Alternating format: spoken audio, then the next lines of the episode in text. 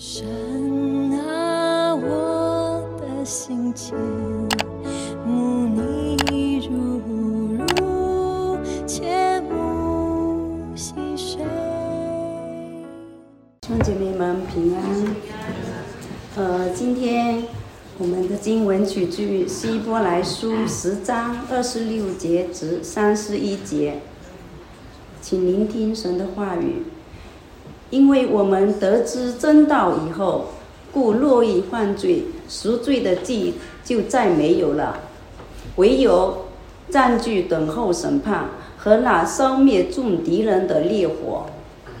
能刚化摩西的律法，凭两三个见证人尚且不得连续而死，何况能践踏神的儿子，将那使他成圣居约的血当作平常，又献满施恩的圣灵？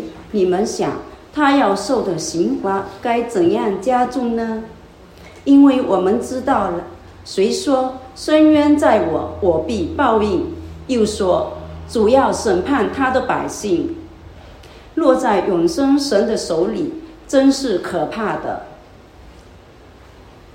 感谢主，求呃启示真理的灵帮助我们明白神话语中的奥秘。弟兄姐妹平安。在过去的呃一两个月当中，我们一直都在思考啊希伯来书当中的五个呃警告。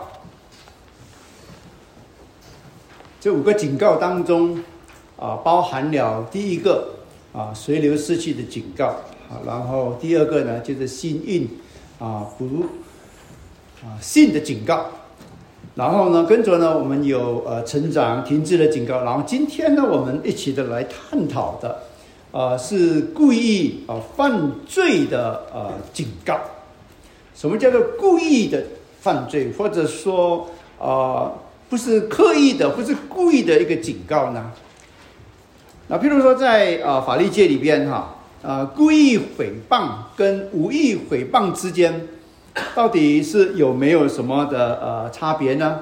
当然是有一个差别。譬如说，在无意的诽谤里边，一个人在散布一个不诚实的或不实的一种的呃信息的时候，他并不是有那种的意图要去。伤害或者破坏某个人的一个的名誉，他是没有那种的呃这个意愿，哈，去伤害人，但是出于个人的舒服，没有很好的去采证，去证实他所讲的话到底正不正确，结果伤害了人，那这是一种所谓啊比较轻的一种过失的行为。但是呢，故意诽谤呢就不一样了。这是明知所说的，他是不是一个的谎言？明知道他所讲的是有羞辱性，会去伤害人的，但是却是愿意去意图损害他的这个的名誉啊，这是一个有意的或者刻意的、有企图的那种的啊犯罪。那这种的犯罪呢，是一种严重的犯罪。那在法律界里面，可能就是包含了罚款，或者可能要这个监禁。在澳洲的刑罚哈，可能因为不同的州有不一样，也考虑到每一个人他的背景不一样，所以不管怎么样，我们都知道故意毁谤所造成的这个罪呢，将会面对更大的一个的刑罚。那希伯来书告诉我们，这些的受信人当时他们处在一个非常危急的一个状态里边。他们在教会里边有犹太教的信徒在逼害他们，在外面呢有罗马这个政府呢啊来啊逼迫他们，所以面对那种外在罗马政府、内在犹太教他们的同胞们的排挤的情况底下，这一帮在教会里边的人，这些的敬拜者，他们的信心就软弱了，他们的灵性就退后了。他们就忘记了他们曾经在这个教会里边所领受到这一些的真理。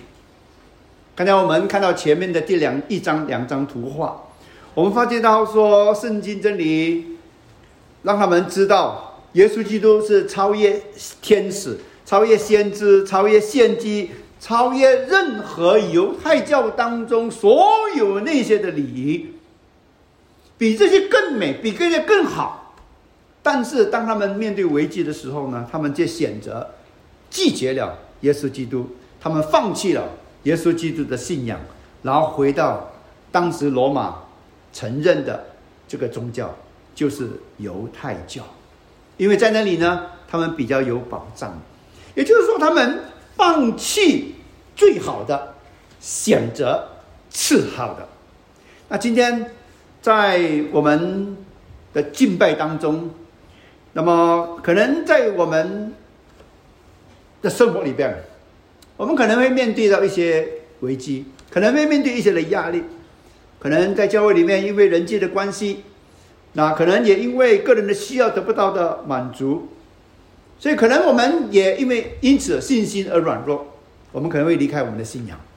可是，我们明明认识了真道，我们明明已经体会到了上帝的美善，我们明明知道在教会里边我们有这个的服饰，我们也曾经可能接受过洗礼。可是，我们仍然拒绝上帝他的生命的主权，我们怀疑他，我们拒绝他，我们最后我们放弃我们自己的一个信仰。跟当时这一班的犹太教的信徒，事实上是没有什么的两样。因此呢，我们今天要来去聆听一下希伯来书作者他给我们的故意犯罪的警告。我分成三个部分来看，第一个就警告，然后第二个呢就劝勉他们，然后最后我们怎么样跟这个故意犯罪，我们说 no。我们一起低头，我们祷告。天父上帝，我们感谢你，因为你的话语一发出亮光的时候，就能够使到我们通达。我们祈求你，借着这一段祷告警告的经文，提醒我们：若是我们认识真道，但是我们却故意犯罪的话，我们弃绝耶稣的话，我们可能就要面对可怕的审判。我们祈求你帮助我们这些口里承认、心里相信了耶稣基督的人。当我们在面对到一个信仰危机的时候，说我们不是灰心丧胆，我们不是弃绝上帝的恩典，我们乃是愿意去持守我们的信仰，把下垂的手、发酸的腿，我们再次的挺起来，求你真理的灵来领导、教导我们，学习你自己的话，听我们祷告，奉主耶稣基督圣名祈求，阿门。首先，我们来看一下故意犯罪的这个警告。圣经告诉我们说：“因为我们得知真道以后，这个我们到底是谁呢？这可能就是当时在希伯来书啊写作作者啊他写作的这个的对象。那这些人他们都已经认识了基督教的一些的真理，他们也可能啊成为接受了某接受了整个呃教导，他们心里面事实上也可能已经相信了的人。”啊！但是呢，当他们面对这个试炼的时候呢，他们就选择性的故意拒绝，然后呢，跟着他们就远离了这个教会，放弃了这个信仰。那么有些人得知真道之后，就完全的去接纳，完全相信。所以呢，当他们的信心就得到的这个呃，他们的信心啊，灵魂就得到拯救。但是对于那些知道了真道的人，但是却故意犯罪、故意不相信的时候呢？那么等候他们的就是这个的审判。所以这里讲到说，我们明明知道，但是呢，我们这个故意犯罪，这个故意这个事呢，就是自愿的、刻意的，或者说有计划性的。也就是说，这个人他是经过。一个思想的一个过程，深思熟虑之后，然后呢，做出了某个行动的这种的一种的行动。这种故意犯罪的人，那么他们会怎么样呢？他们就要面对可怕的审判。我们就要问，为什么他们要故意犯罪呢？这里就讲到希伯来书的作者的一个背景，刚我说过了。他们对内面对着犹太教徒的这个排挤，然后对外呢，他们有这个罗马帝国政府的一个的迫害。他们曾经听过福音，某个程度，他们跟教会有这个联系，他们的心也可能被福音所感动，表面上他们也有信仰的承诺，参加了教会的聚会，但是因为内外的环境，让他们对信仰已经冷却了。他们认为做基督徒的代价太高了，于是灰心丧胆，就离弃了基督教，回到犹太教的那个温暖的这个堡垒里边。他们既然知道耶稣基督的超越性，但是他们仍然故意犯罪。所以呢，希伯来书这里有几个小心：你明明知道了。那你就要小心，不要随波逐流，被这个世界的潮流牵着你的鼻子走。你不要心硬不信。你既然知道了，你就要好好的去接纳、相信他。你要小心，不要停止成长。既然你知道了，那你就要不断的在信仰上不断的有这个的突破。既然你知道了，那你就不要故意犯罪。那，如果不小心的时候呢，你就要承担一些的风险。譬如说，有一些的工作哈，你看他在同在这个大楼这个抹窗的这工人，跟一个在办公室里边的一个会计师比较之下，哪一个工作比较危险呢？我们很明白，很容易了解。一个职业足球赛的球员的风险会不会比一个做老师来的大呢？当然比较大。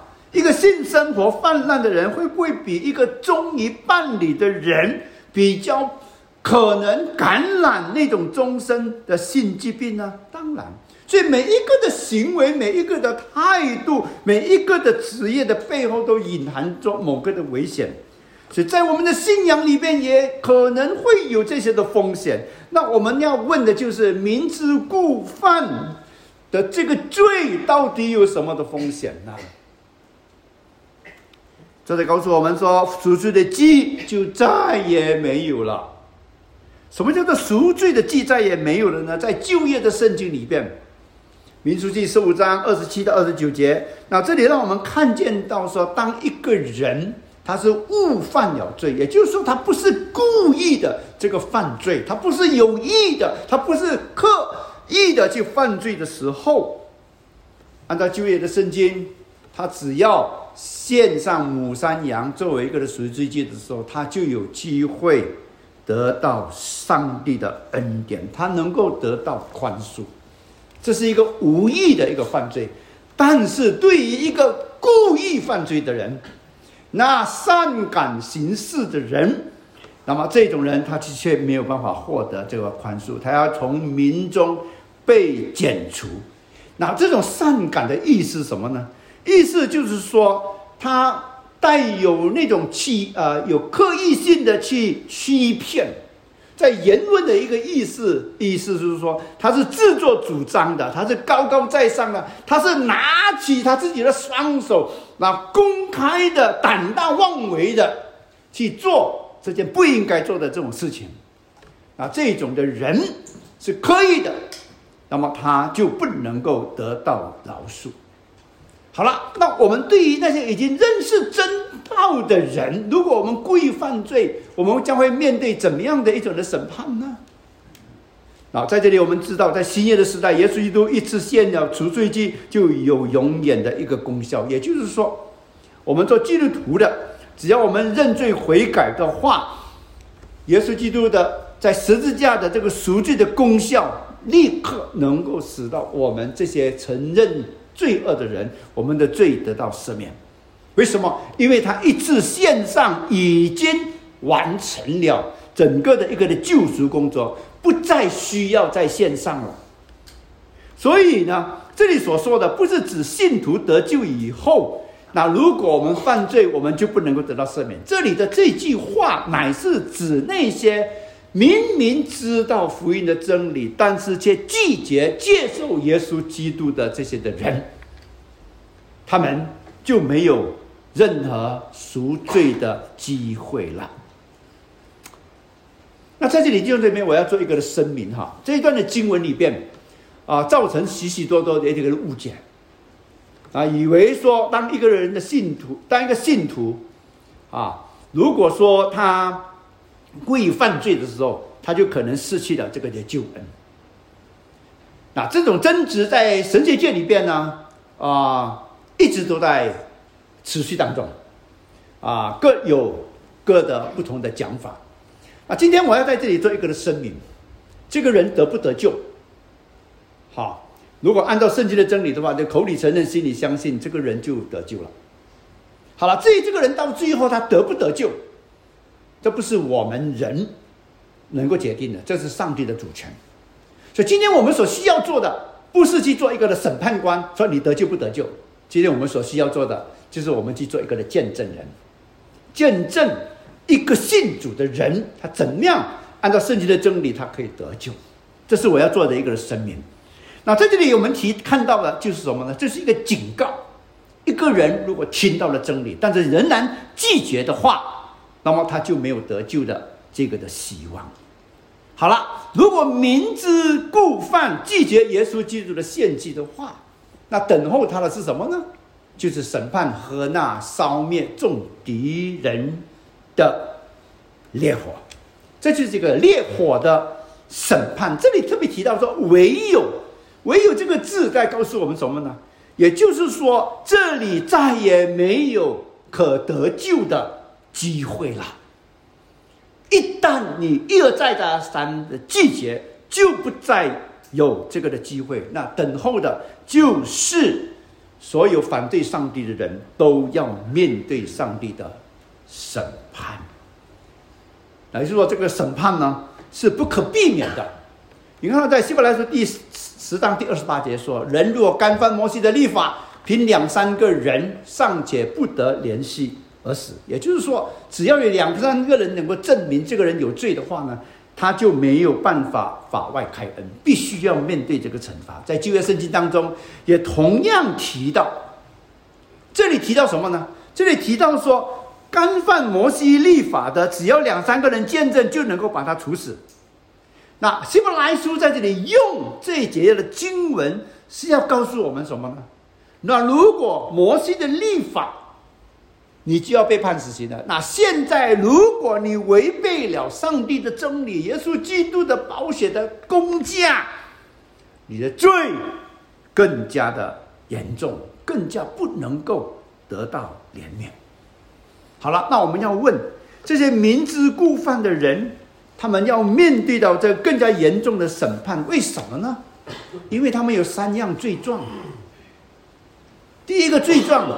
就是他们践踏上帝的儿子啊！如果你不小心践踏的人的脚的时候呢，那可能你会面对着别人的一种的啊呃惩罚啊，或者轻一点的话，可能会面对人的这种的咒骂。那试问一下，如果你践踏上帝的儿子，是不是要面对更大的审判呢？那绝对是如此的。那这个践踏的这个意思什么呢？就是说我们。用最无理的一个的态度，我们来去羞辱上帝的儿子，或者有另外一个意思，就是说，我们使到耶稣基督在十字架所做的工作，我们使到他无效，或者说，我们用轻蔑的方法来去对待这个上帝的儿子，就正如希伯来书第呃希伯来书的第六章啊这里呃所说的哈。因为他们把神的儿子重新钉在十字架，明明的羞辱了他。第六章第六节，那这里把耶稣基督的儿子重钉十字架，明明的羞辱他，这个意思是什么呢？就是贬低耶稣基督在十字架上的工作。好了，众人要面对审判。然后第二个罪状呢，就是他们将他那成圣之约的血。当做平常，也就是说，他不把耶稣基督这种的在十字架上流出的鲜血当做是一回事。你看看，如果是一个的球场里面的一个球员，那如果他藐视这个球场里面的一些的规矩，啊，那么恶意伤人、恶意的这些呃呃呃去去顶撞。这个裁判员，那么他必须要付出一个昂贵的代价。这个代价什么？他可能被淘汰，他可能被踢出这个的球赛。所以，同样的弟兄姊妹，今天一个人，如果我们认识了圣经的真道，但是我们仍然拒绝，我们藐视耶稣基督那赎罪之血的一种功效，我们认为耶稣基督在十字架上的血是很平常的，没有什么大不了的事情。耶稣基督的血，它没有什么特别的价值，那么我们就是抹杀了耶稣就是在十字架上他受死的那个的意义跟价值。啊，这种的人就是罪加加罪加上这个罪上加罪，为什么呢？因为他也没有办法得到耶稣基督的那个救赎的恩典，而且他因为藐视，他要更加面对另外一个可怕的这个审判，这是第二个罪状。然后第三个罪状，他亵渎世恩的圣灵。什么叫做亵慢？我们。一般来讲，我们很少用“亵慢”啊这个字哈。“亵慢”这个字呢，有有有两种的情况，一种就是对我们对上帝的这个事情，或者对上帝的事，我们能毫无畏惧，我们跟他目中无神。然后另外一个呢，我们对人呢，我们就是嘲笑，那或者说我们是轻蔑的、轻蔑的，啊，这是所谓的“谢曼”的一个意思。那这里讲到谢曼这个施恩的这个圣灵，啊，这个施恩的圣灵呢，他借着他的感动，那我们因此能够相信耶稣基督，这是上帝给我们的一个恩典，通过圣灵赏赐给我们。但是呢，我们却去藐视他，或者说，虽然我们在读圣经的时候，我们得了圣灵的光照，我们认识了真理，但是呢，我们就得抗拒这个圣灵的这种的感动。我们把这种的上帝的话当做是一个笑谈，当做一个笑话来看的时候呢，那这个也就是所谓的谢曼这个的圣灵。那第二点，我们要了解这种谢曼啊，是一而再、再而三的一个的行动，这是一个刻意的一个的行动，这是一个故意的一个的行为，这是心里面存着一种的骄傲的一种的行动。那这种的人，自然是没有得救的这种的盼望了。这三个罪状，当我们把它加起来的时候，我们就知道，明知故犯的人，他们的刑罚怎么样呢？他们要受的刑罚该怎么样的加重呢？啊，这句话告诉我们什么呢？也就是说，一个故意犯罪、赎罪机再也没有了的这一个人。他的罪要加重，也就是说，他再也没有悔改的机会了。他所有可能被得救的可能性完全取消了，不再有机会了。他注定要灭亡了。啊，弟兄姊妹，这是一个非常可怕的一个的现象。那耶稣就是说，啊，作者继续说，因为我们知道说，深渊在我，我会报应。就说，主要审判他的百姓。这是起自于旧约的两段的一个的经文。他的目的是告诉我们什么呢？一个明明知道圣经真理的人，明明认识福音的人，但是我们却故意的去拒绝的话，最终一定要面对上帝的这个的报应。那么不要存任何的侥幸，以为不会被审罚，而是让上帝要审判他的百姓的意思是什么呢？意思就是说，他要把不信的跟信的把它分开出来。那些信的是要蒙福的一群的人，所以呢，那些不信的人他们会怎么样呢？落在上帝的手中，真是可怕，真是可怕。对于我们这些信靠上帝的人，如果落在上帝的手中，那是平稳，那就是安全。可是如果不信的人，明明知道但是拒绝上帝话语的人，落在上帝的手中，那就是非常可怕了。这个可怕呢？这句话的意思呢，就是令人心惊胆跳的一种的警告。上帝的惩罚一定临到。好了，讲到这里，弟兄姊妹，我想问：今天有没有在教会里边故意犯罪的人呢？我真的盼望今天在我们的教会里边，在座的每一个人，我们都没有犯这种故意、明知故犯的一个的罪。我盼望我们每一个人，我们听到了福音之后，我们不会刻意的去抗拒。我真的盼望我们认识了真理的时候，我们不会存心去违背。我真的盼望我们口里表达，心里我们不会肆意的去否定圣经的这个的真理。但是弟兄姐妹，亲爱的朋友，当我们在深思、当我们在检讨的时候，可能在某个时刻，在某个地方，我们可能做出了一些选择性。刻意性的犯罪的行为，我想我们可能每一个人都有这样的一个风险啊。为了要谋取某个升级的这个的职位，我们明明知道妥协我们信仰的原则是不对的，但是我们情愿几百起。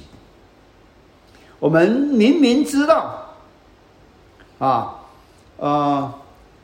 妥协我们信仰的立场是不对的，但是为了要得到大家的认可，为了要得到大家的接纳，我们放弃了自己的信仰的立场，我们甘心让步。有些时候，我们明明知道我们的口会冒出那种粗言的碎语，我们知道这是违反圣经的真理，但是我们却合理化自己的行为。有些时候，我们明明知道我们心里面隐藏着这个罪，我们得罪了上帝。但是我们却一而再、再而三的去拥有这种习惯性的这种的心思跟意念。亲爱的弟兄姐妹，这种的明知故犯，可能在我们的心里面，在我们的生活里边，不是一次性偶发的一个事件，而是长期性的一种的习惯跟行为。那我们可能。觉得没有什么关系，我们觉得说，哎呀，上帝应该理解的啦。我们可能会认为说，这就是我们的本性，我们合理化这些的行为。但是，请记得，落在上帝手中的人，这种故意性的这种犯罪，我们将会面对一个审判的危险。那么，我们应该怎么办呢？你知道，作者他非常。了解这一班在犹太啊，在罗马的这些犹太教的这些信徒，他们的境况，是他们非常认识他们，他了解他们的一种的情况，所以跟着呢，他就让他们知道说，你们的生命事实上是可以翻转的，你们可以不需要面对这种可怕的一个审判的，那要怎么办呢？那我们就回头来看第十九节，第十九节到二十二节，如果大家有圣经，请你翻开来看啊。十九节到二十节里面，在告诉我们，作者就在劝勉他们，他说：“弟兄们，啊，弟兄们，就让他们看到什么？我们之间，我们有一种家庭之间的关系，我关心你，所以我要让你知道。”他说：“我们既因耶稣的血得以坦然进入这个的至圣所，是借着他给我们开了一条又新又活的这条路。就为在就业的时代里边，哈，只有大祭司在一年一度哈在赎罪日里边，他才能够进到这个至圣所。而当他要进到至圣所之前，啊，他必须要用水来洗这个身体，他要穿上细麻布的这个圣服，他要用公牛的血来为自己赎罪，然后他要做很多很多很多这种献祭的这个条例之后，然后他才战战兢兢的进到至圣所里面去。可是你注意到，在新约的一个时代，当我们这些已经相知道了真理，然后相信真理了这些的人。那我们竟然能够坦然无忌的进到这个自身所，对就业时代的人来说，这是一个不可思议的事情啊！他们想都没有想到的一个事情。你知道，他们来到圣所的时候，他们已经吓得，他们已经怕的不得了了。他们连自身所哪敢看，连看都不敢看，因为那是上帝的居所。可是今天，相信了耶稣基督的人。那我们竟然能够因着耶稣基督的血，我们坦然无惧。坦然无惧的意思就是说，我们很有勇气的，我们很有信心的，我们可以很有把握的，我们不需要惧怕的，我们可以进到这个的至圣所。我为什么可以进到至圣所呢？按照耶稣基督的宝血。我们回想一下旧约时代，任何一个人，他们如果要罪得到赦免的时候，他必须要凭着一个可见的祭物，就是羔羊的血，他也要凭着一个可见的一个祭司，代表他来去献祭。可是，在新业，在今天我们这个时代，相信了耶稣基督的人，你知道，我们自己成为了祭司。我们不需要带祭物，为什么？因为耶稣基督已经为我们成就了救赎的工作，我们就是可以直接的来到上帝的面前，我们可以亲近他。耶稣的血为我们开了一条又新又活的路，没有其他的路，只有耶稣的路。所以《使徒行传》第四章告诉我们说：“除他以外，别无拯救，因为天下人间没有赐下他的名，别的名我们可以靠着得救。”这是一条又新又活的这一条的路。只要信靠耶稣基督的人，我们就可以亲近上帝。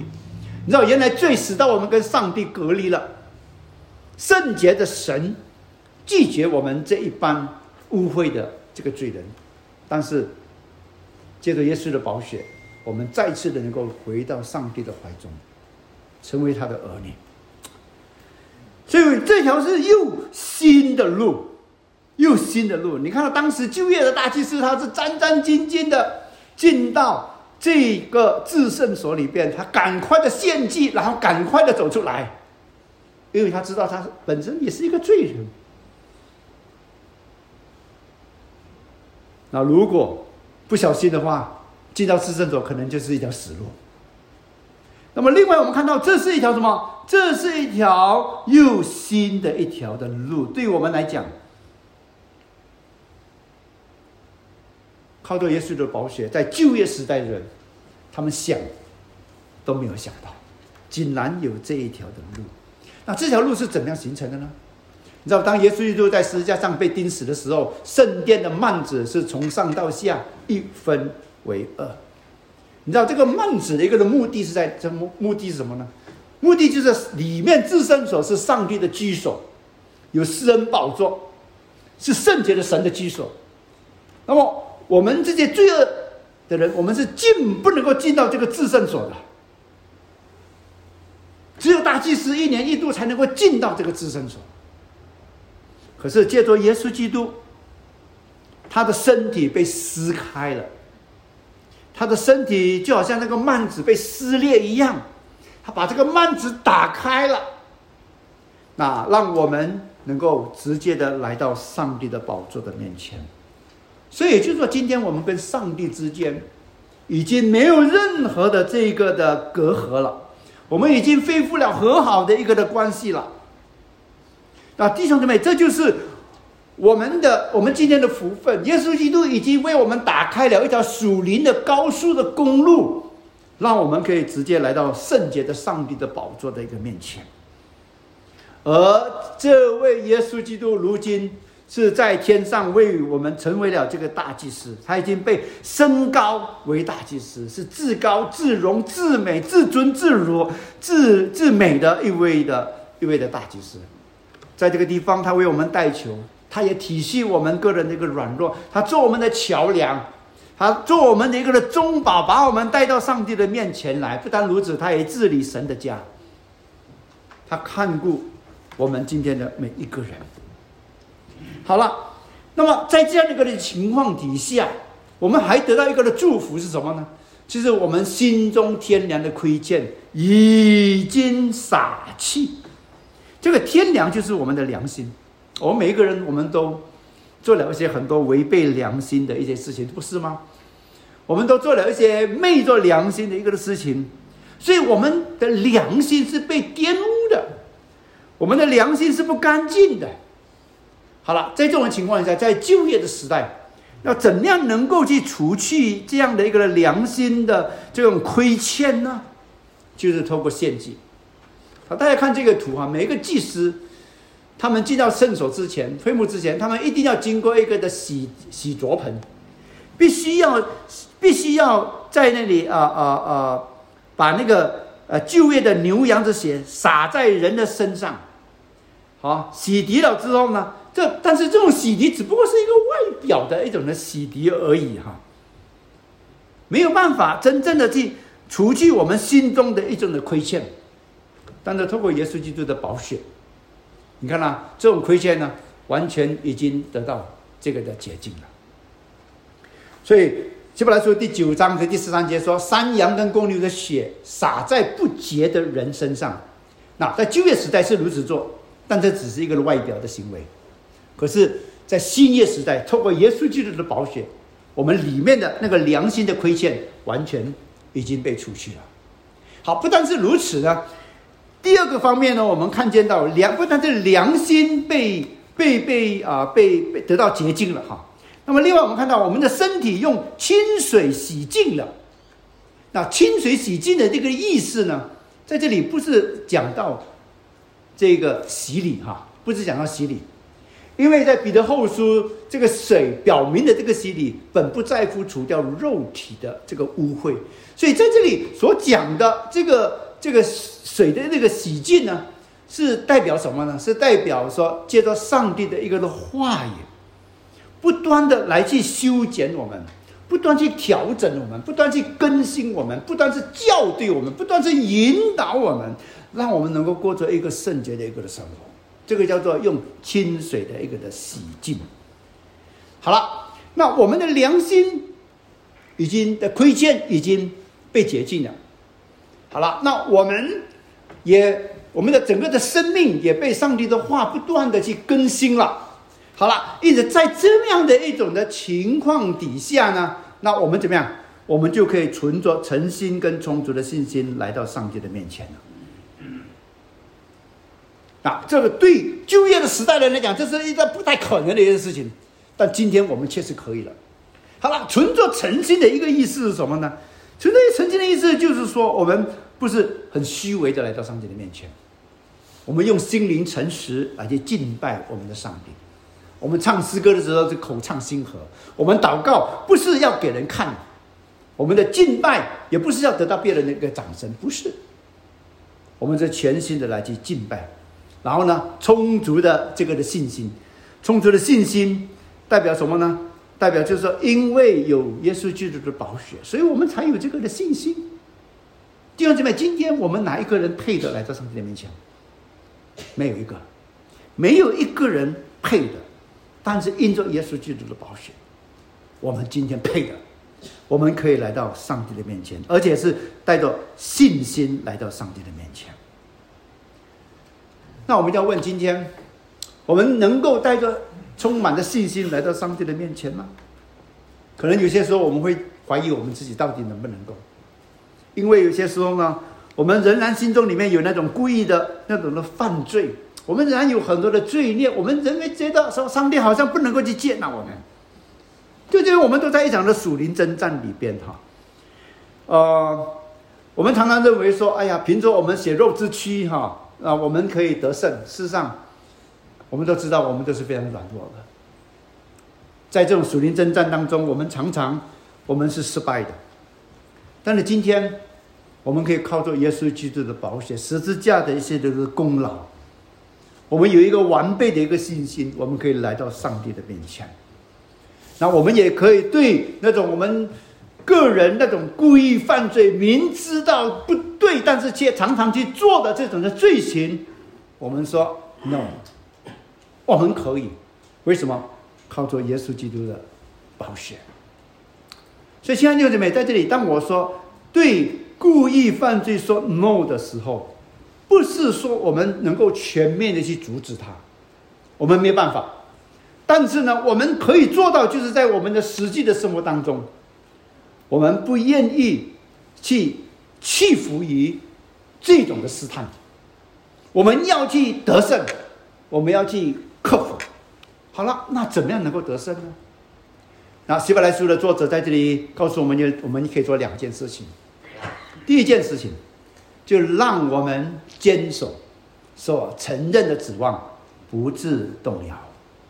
啊，这个坚守这个字呢，就是说，保持在一个直线的一个路途，啊，不会左拐右弯的。那么这个不知动摇呢，就是一个航海的一个的比喻，就是说，当船被那个大风浪在那里吹摇摆不定的一个的时候，那个船员将这个锚抛在这个海中，那个船就不会被水冲走了。所以也就是说，哈，当我们的信仰面对这种大风大浪的那种的考验的时候，那弟兄姊妹。那的确是一个会使到我们动摇的一个的时刻，考验我们的信仰。那这个信仰是什么？所承认的这个的指望。这个承认的指望呢，就是我们信仰的告白，就是今天我们所讲的，我们所相信的上帝是谁？就是待会我们要读的这个的使徒信经。那亲爱的弟兄们，请你记得在这里哈。不是我们去坚守自己的救恩，不是。救恩是上帝所给的，我们没有办法持守。我们能够持守的是什么呢？我们曾经在上帝的面前，我们曾经许下的这个的承诺，我们曾经在上帝的面前，我们承认的这个的信仰，这个就是我们要去坚守的。我们可以坚守吗？很难。但是求主帮助我。你知道，在一个婚礼的誓言里面，哈，啊，你还记得当时你怎么样对你的配偶说？无论健康、疾病、贫啊、贫穷或者富足、顺境都逆境，我都要守住这个诺言吗？想起了吗？想起了。但是在婚姻的生活当中，请问我们会不会灰心？我们会不会有些时候想要放弃这段的婚姻呢？我们会不会埋怨呢？会的。我们会因为软弱，会因为无助，那有些人可能就因此放弃了这个的婚姻关系，对这个婚姻太失望了，就终止这种婚姻的关系。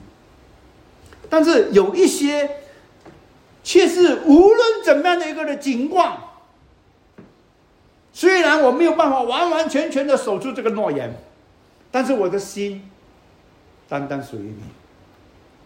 我的心只有我的心中只有你，我对你的爱是坚定不移的。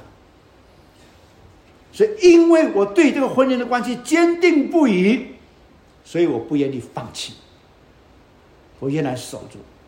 亲爱的弟兄姊妹，今天我们的信仰也就是如此。我们曾经对上帝曾经有几个许，曾经做过很多的承诺。我们可能会软弱，我们可能会失败，但是弟兄姐妹。不要放弃，不要放弃你在上帝的面前所承诺的这个的誓言。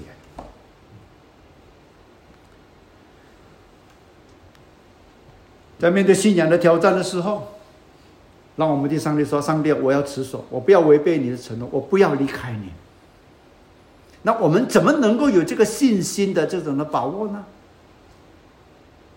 怎么样能够拥有呢，弟兄姊妹？为怎么样才能够不致动摇呢？下面那节经文我们也打下来，因为那应许我们的是信实的，这个才是重要。怎样才能够持守？那是因为我们有一位信实的一位上帝，我们不用去怀疑上帝，他必定会帮助我们，让我们能够去坚持到底。所以我们有这样的一个的盼望。这个盼望成为我们整个信仰的一个的支持点，我们可以抗衡离弃我们信仰那个的勇气。为什么？因为上帝的应许，他必保守我们。这是第一点，我们可以对故意犯罪说 no。然后第二很重要，彼此相顾，激发爱心，我们可以勉励行善。啊，刚才我们所做的，这跟上帝有那种垂直的关系。上帝是信实的，必定会保守我们所做的承诺。但是呢，我们也需要有一个的平行的一个关系，水平的一个关系，我们跟弟兄姊妹的一个关系。这里讲到说，我们要彼此相顾。彼此相顾，在原文里面呢，有一句话就是让我们认真的考虑一下，我们要彼此的相顾。那这里彼此相顾，提醒我们，我们需要别人，别人也需要我们。不但是我们需要别人的关顾，我们也需要去关顾我们身边的人。你知道，当我们的整个的信仰，我们感到灰心丧胆的时候，我们特别需要整个教会的一个的群体的弟兄姊妹给我们帮助，因为我们知道，我们不能够做一个属灵的独行侠，属灵的独行侠注定我们就是要走出，走进一个一个死胡同。一个离群索居的这个隐士啊，在他的密室里边，在他荒岛里边，他可以操练信心，他可以操练盼望。但是弟兄姊妹，只有在群体的生活当中，我们才能够真正的操练爱心。这个爱心在这里哈，希伯来书作者说，我们要激发爱心。这个爱呢，就是一个阿嘎贝的爱，是一个无条件的一个爱。是要被激发的，被激发的意思说被刺激的，要被唤醒的。你知道，弟兄姊当我们彼此有那种的交往的时候，我们会有很多的摩擦，我们有很多的碰撞。那在互动跟当中，我们会有很多的角力。但是就在这种互动当中的时候，我们会被激发。我们看到人怎么样善待我们的时候，我们就被刺激，我们就被唤醒。我们懂得怎么样去爱别人，所以这种的爱心并不是自然而然的发生的，这乃是说我们经历了被爱，我们才能够去爱的。因为我们曾经软弱，我们被鼓励了，现在我们能够去鼓励那些软弱的这些的人。所以，作者提醒我们说：你们不可停止机会，好像那些停止惯了的人。不可停止聚会，到底是什么聚会呢？作者并没有提出，但是呢，我们可以推测，这就是一个在主日的时候集体的一个的崇拜。提醒我们，一个人如果你要独自过一个金钱的生活的时候，那是一个不太可能的一件事情。就好像一炭，就好像炭一样，炭你一定要把它放在一起，它烧才能够越烧越久。炭。你只要把它分开，这个碳很快就烧尽。同样，基督徒我们也是如此，所以我们不可停止聚会，我们需要跟弟兄姊妹常常在一起。停止在这里呢，就是离弃的一个事。就正如在提摩太后书第四章十节说：“因为迪马谈爱现今的事，就离弃，离弃是带来非常大的一个伤害的。”想象一下，如果一个做丈夫的离弃自己的妻子；想象一下，如果这一个做儿子的离弃自己的父母，那是一个多么大的伤害。同样，弟兄姊妹，你想想一下，今天在我们的教会里边，如果有一些人，他们就离弃了教会的时候，然后没有留下直呃，没有留下任何的一句话，就离开的时候，你看留下来的人，我们心中可能会有很多的问题。有很多的疑问，有很多的困扰，为什么他离开，造成很大的一个伤害？所以不要停止聚会。这个停止呢，另外有个意思呢，就是厌烦的意思。我厌烦这个主的崇拜，认为崇拜是没有什么任何的价值的。去不去主的崇拜没有关系了。哎，久而久之，我们就觉得说，哎，礼拜天不来教会也蛮好的哈，我可以做其他的活动。这种的厌烦也表达在我们没有心思来参加崇拜了，来礼拜礼拜天来做礼拜，哎呀，多此一举了，啊，我还有更重要的活动要去做。有些人认为说，哎呀，厌烦崇拜，为什么呢？因为来了是要给人面子，可是呢，心不在焉。人在这里，但是。自己的心却是在整个的世界。有一些人厌烦教会，不再去参啊，不再是理睬教会的聚会啊，不再渴慕上帝啊的这种跟上帝之间的关系，也不再渴慕跟弟兄姊妹有这种的团契，也不再渴慕去从事服饰，或者不再渴慕去奉献了。然后同时也不再认定说基督教的信仰是我们生命当中的一个蓝图。这些都已经厌烦了，不重要了，没有价值了。那无意当中、有意当中停止聚会，就变成了一个习惯。这里习惯的意思就是说，变成了我们生活当中的一个规则，这种属灵的败坏的一个的习惯，我们把它当做是一个的常例了。停止聚会已经习惯了，停止聚会已经当做是一个的常例了，不当一回事了。亲爱的弟兄姊妹，一个人如果说从来不停止聚会，那如果有一次停止聚会的时候，那么可能就会受到良心的一种的责备，圣灵的一种的感动。可是，当一个人长期性的停止习聚会的时候，你看到他就完全失去了那种起初敬虔的这个心。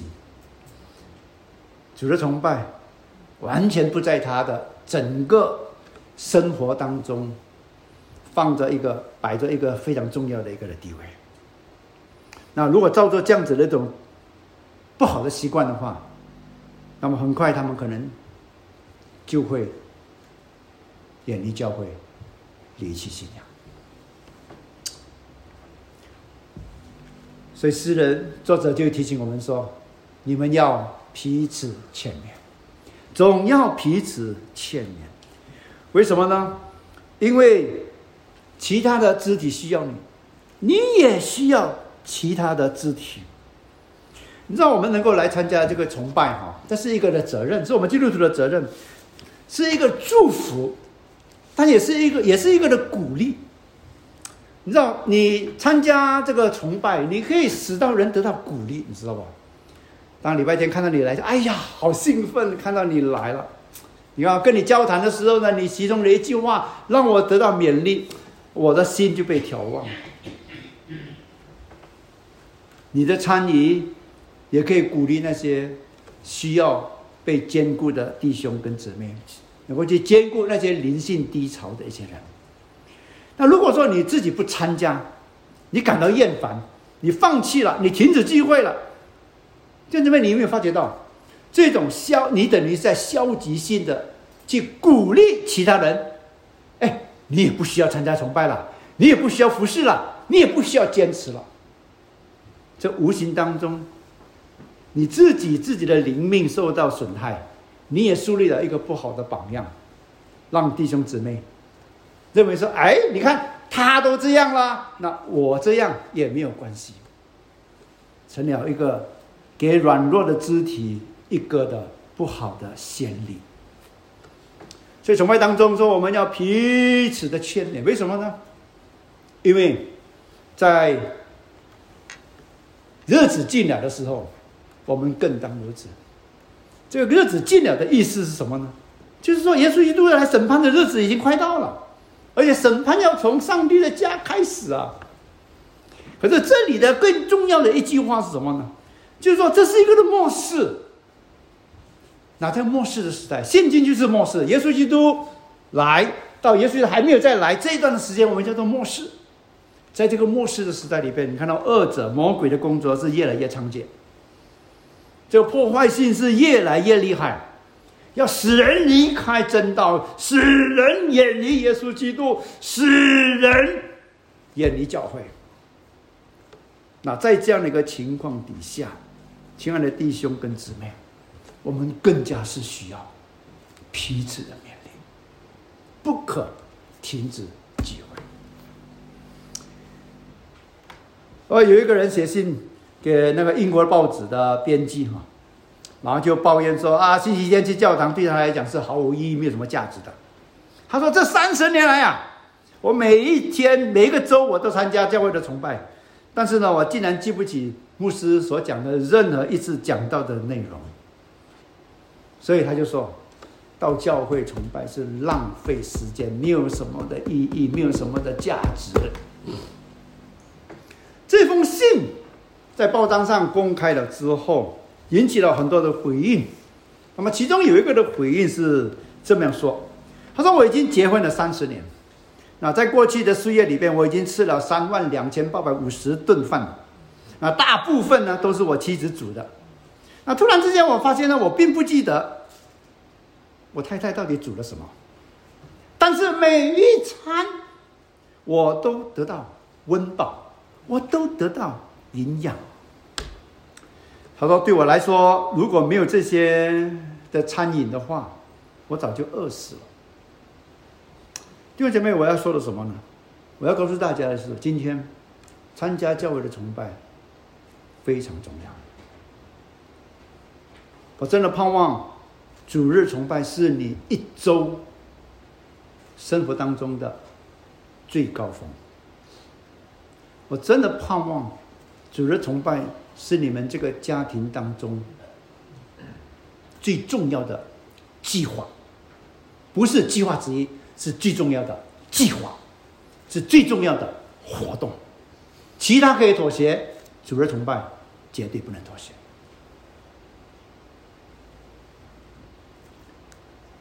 不要停止聚会，不要厌烦聚会。每一次当你来崇拜的时候，即便你可能觉得你好像没有什么得着，但是长期性的这种的崇拜。必定使你的生命能够得到上帝话语的喂养，也可能得到弟兄姊妹要有意无意之间一句话给你的鼓励，让你能够将那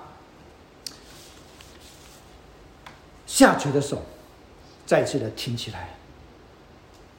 弟兄姊妹，可能一个非常有爱的。眼神能够使到你那发酸的腿也重新能够挺起来。让我们一起低头，父上帝，你的话实在太宝贵了。主，我们就祈求你，让我们能够去昼夜思想，不单是听，我们更加是信，并且我们能够。活出来，主，我们的信心软弱，我们求你来帮助，主，让我们能够得胜，让我们不再被这种故意犯罪的行为习惯所捆绑，乃是靠着上帝，你让我们从中可以得到自由，完全的自由。所以，主，我们要来到你十字架的面前。因为我们需要你，求你垂听祷告，奉耶稣基督圣名祈求，阿门。